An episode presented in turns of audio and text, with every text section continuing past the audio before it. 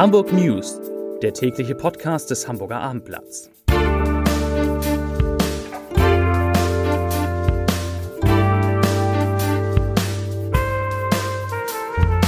Herzlich willkommen und moin moin. Mein Name ist Stefan Steinlein.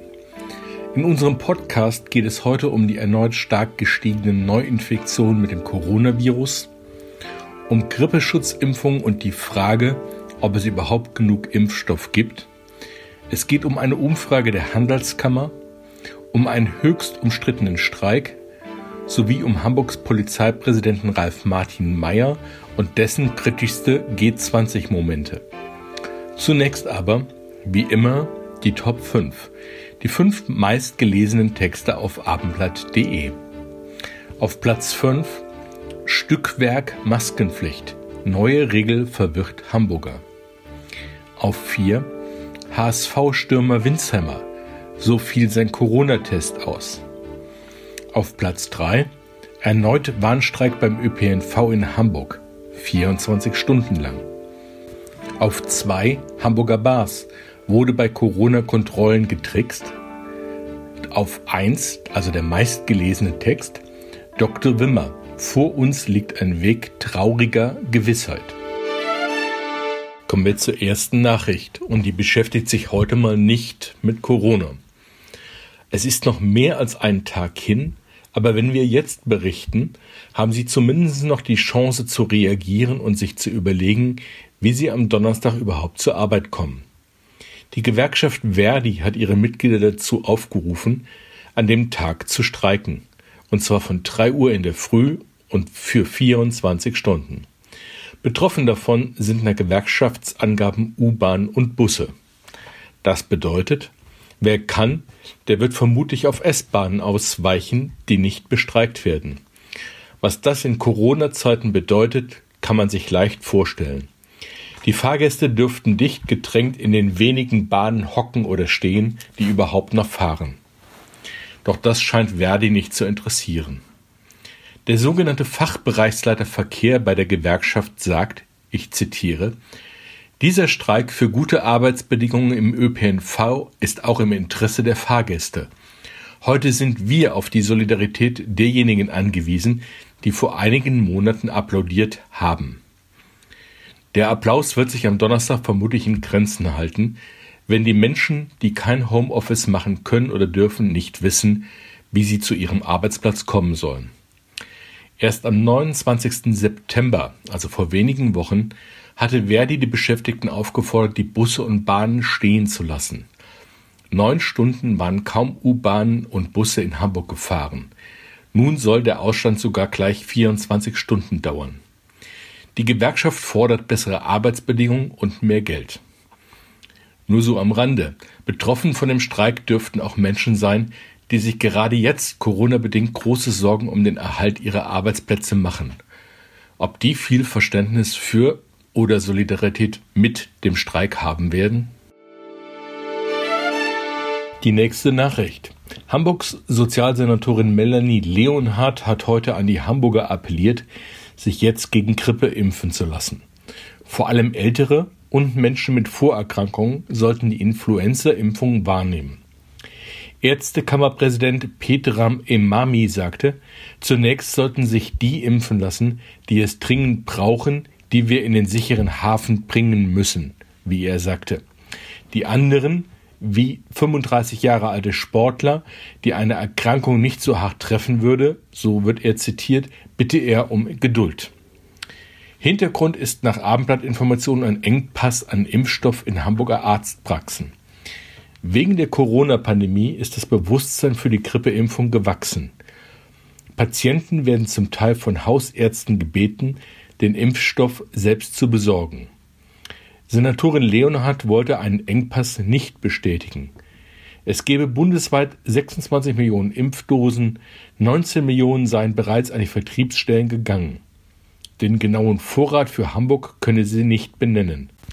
Der Präsident der Hamburger Apothekerkammer Kai-Peter Siemsen sagte jedoch zum Abendblatt, derzeit ist die Versorgungslage mit aktuellem Grippeimpfstoff etwas ins Stocken geraten. Die erste Welle an Dosen sei durch die extrem hohe Nachfrage fast flächendeckend aufgebraucht. Weder in den Arztpraxen noch in den Apotheken sei aktueller Grippeimpfstoff vorrätig. Zitat Ausnahmen bestätigen die Regel, so Siemsen. Für Ende Oktober oder Anfang November sei die nächsten Vorräte angekündigt. Hamburg meldete heute Vormittag 114 Neuinfizierte mit dem Coronavirus. Die sogenannte 7-Tage-Inzidenz liegt jetzt bei 37,0.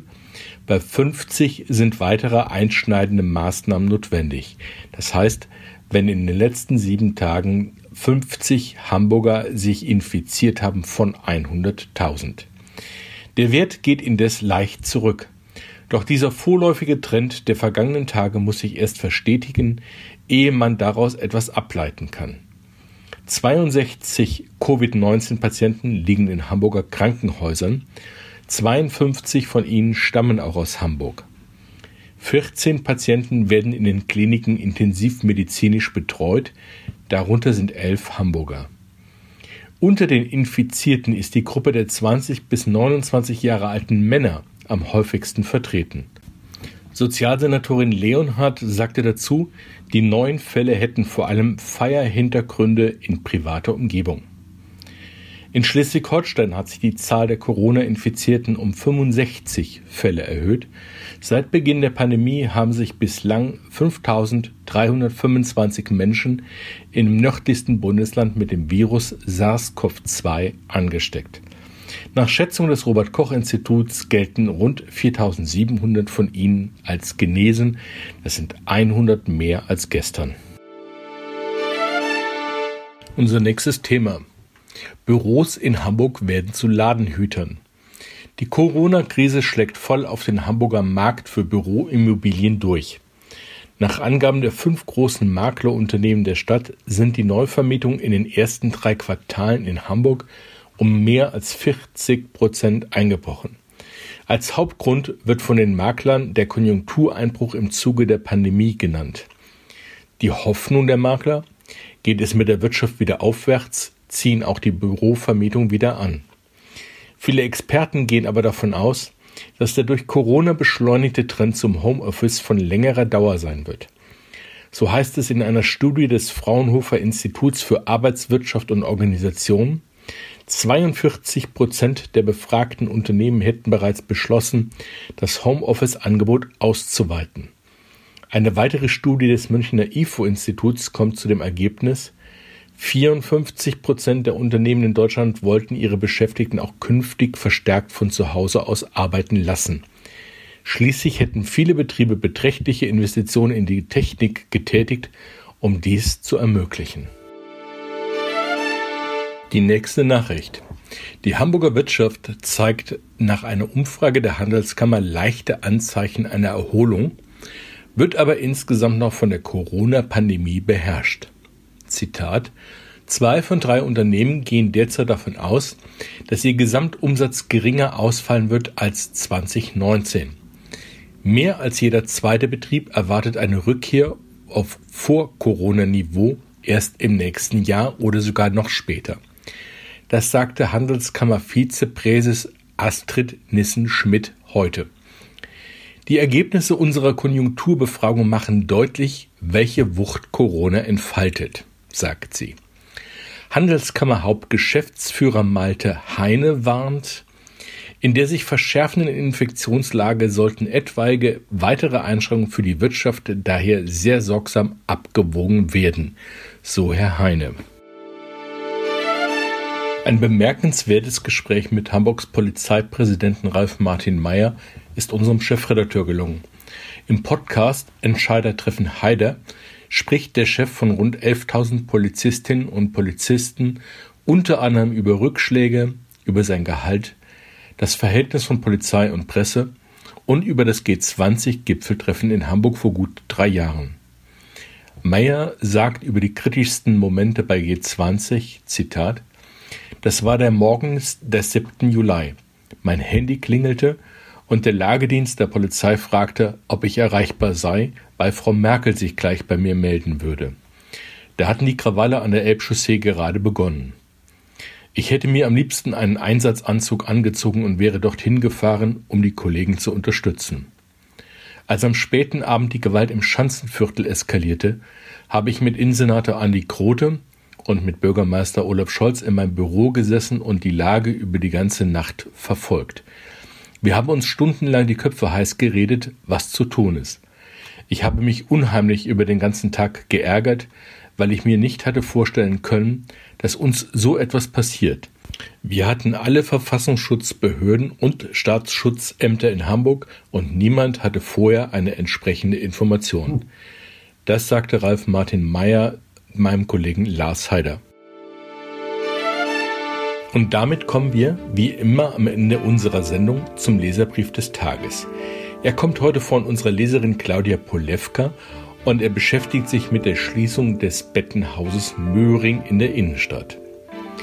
Sie schreibt, wieder geht ein Stück Tradition im Einzelhandel aus der Hamburger City. Danke an Herrn Arno Schmidt, dass er überhaupt so lange durchgehalten und das Geschäft am Leben erhalten hat. Dafür gilt ihm großer Respekt. Insbesondere die schweren Umstände, die die Einzelhändler in der Hamburger City erleiden müssen, machen es immer aussichtsloser, hier weiterhin zu bestehen. Siehe auch den Umbau des Jungfernstiegs, der Mönckebergstraße und der Esplanade. Wie oft sollen diese Straßen denn noch umgestaltet werden? Wie viel Millionen Steuergeld sollen noch für die arrogante und selbstherrliche Stadt- und Straßenplanung draufgehen? Wann werden auch mal die Gehwege und vorhandenen Radwege in den Außenbezirken, wie zum Beispiel Barmbek, Ohlsdorf oder Bildstedt instand oder zumindest in einen verkehrssicheren Zustand versetzt. Das schreibt unsere Leserin Claudia Polewka. Damit verabschiede ich mich für heute von Ihnen und wünsche Ihnen einen schönen Abend. Tschüss.